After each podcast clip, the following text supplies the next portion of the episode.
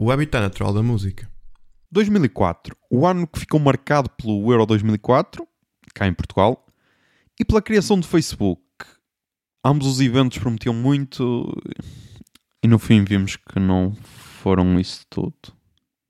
Este ano também ficou marcado pelos nascimentos de Millie Bobby Brown e Noah Schnapp, que ficaram conhecidos pelas suas atuações em Stranger Things, Nico Parker, que apareceu em The Last of Us, ou Gavi, jogador do Barcelona. E ficou também marcado pelas mortes de Ronald Reagan, Ray Charles ou Marlon Brando.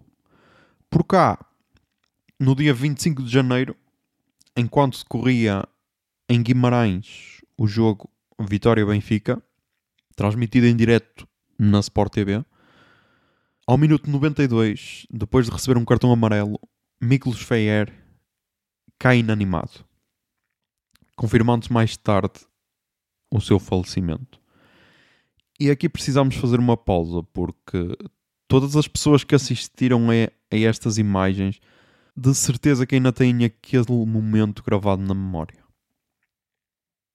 No quesito da música, tivemos os lançamentos de American Idiot, dos Green Day, que marcou a minha adolescência, Funeral, o álbum de estreia dos Arcade Fire, e Franz Ferdinand, álbum de estreia e homónimo da banda escocesa. Em Portugal tivemos o lançamento de Redefinições, dos The Weasel, e do Humanos, álbum de estreia do projeto com o mesmo nome, que cantava temas inéditos de António Variações, e que teve na sua formação nomes como Manuel Azevedo, Camané ou David Fonseca. Além de tudo isto, todos cantámos o hino do Euro 2004. Força! Da luz ao canadiana Nelly Furtado. No cinema, tivemos filmes para todos os gostos, mas destaco O Aviador, mais um que reforçou a parceria de Leonardo DiCaprio e Martin Scorsese, Diário da Nossa Paixão, que fez com que todas as jovens quisessem ser beijadas pela sua cara metade numa cena épica à chuva, ou Eu Robô, em que Will Smith só amassava robôs e não humoristas, como hoje em dia. Em 2004, eu tinha 11 anos e uma das memórias que tenho mais vivas é estar a família quase toda reunida para um churrasco para acompanhar a final do Euro 2004 e um dos meus primos partiu um cadeirão. E depois ainda tive de ouvir as reclamações da minha mãe como se tivesse sido eu a partir a cena. Mas vamos lá falar da edição porque isto não é um talk show de início de tarde para falar de dramas familiares.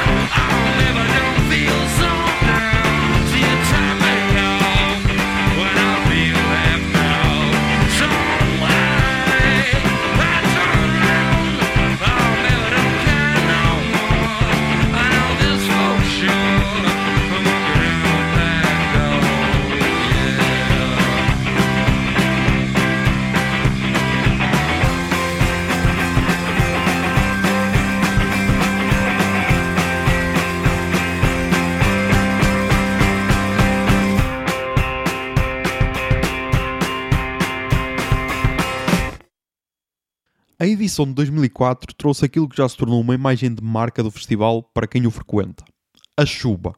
Mas este ano ficou marcado pela maior chuvada dos últimos 99 anos. Yeah, foi capa de jornal em vários sítios, com imagens de pessoas enlameadas e tudo. E chegou mesmo a pôr em causa a continuidade do festival. Mas felizmente correu tudo bem e continuamos aqui para contar a história. Mas leio aqui um trecho de uma entrevista a João Carvalho. 2004 é o ano que tenho menos vontade de falar. Foi um ano com uma programação fantástica. Mas uma edição que teve algumas complicações financeiras, isto porque choveu imenso e quando chove as coisas complicam-se. Não se vendem os bilhetes à porta, há pessoas que até têm bilhete mas não aparecem e logo não consomem, o terreno, como é de relva, fica degradado, enfim. Choveu torrencialmente ao ponto de haver carros que saíram do festival diretos para o bate-chapas, devido a granizo forte. Foi neste ano que o festival abanou, em termos de orçamento mais uma vez.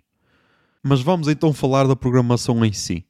Esta foi a 12 edição do festival, mais uma vez patrocinado pela Ótimos, e decorreu durante 5 dias, dos dias 16 a 20 de agosto, sendo que o primeiro dia teve a noite de recepção e os outros 4 o festival propriamente dito. O bilhete diário custava 35 euros e o passe para os 5 dias custava 55 euros, que permitia acesso aos palcos ótimos, songwriters, que contou com Coco Rosie, Joss Rose, Mark Waitzel e Old Jerusalem, além do Jazz na Relva e dos After Hours. No palco principal, o palco Ótimos, tivemos os seguintes nomes.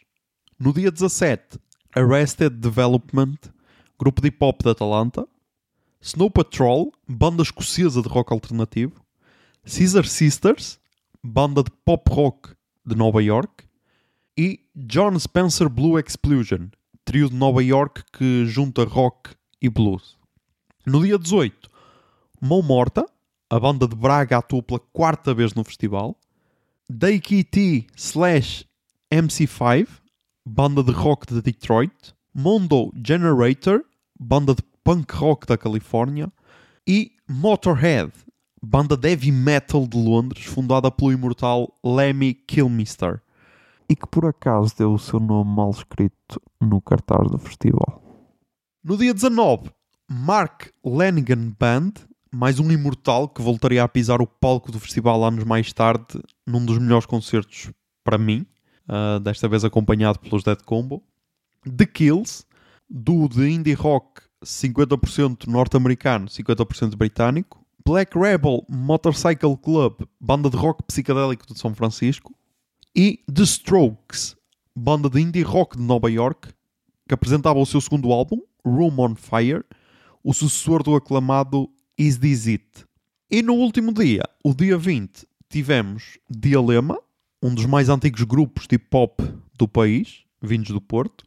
Mike Patton and Razel, um projeto que junta o vocalista desfeito No More e um beatboxer, por isso há. The Weasel, que pisavam mais uma vez o palco do festival para apresentar o seu mais recente Redefinições.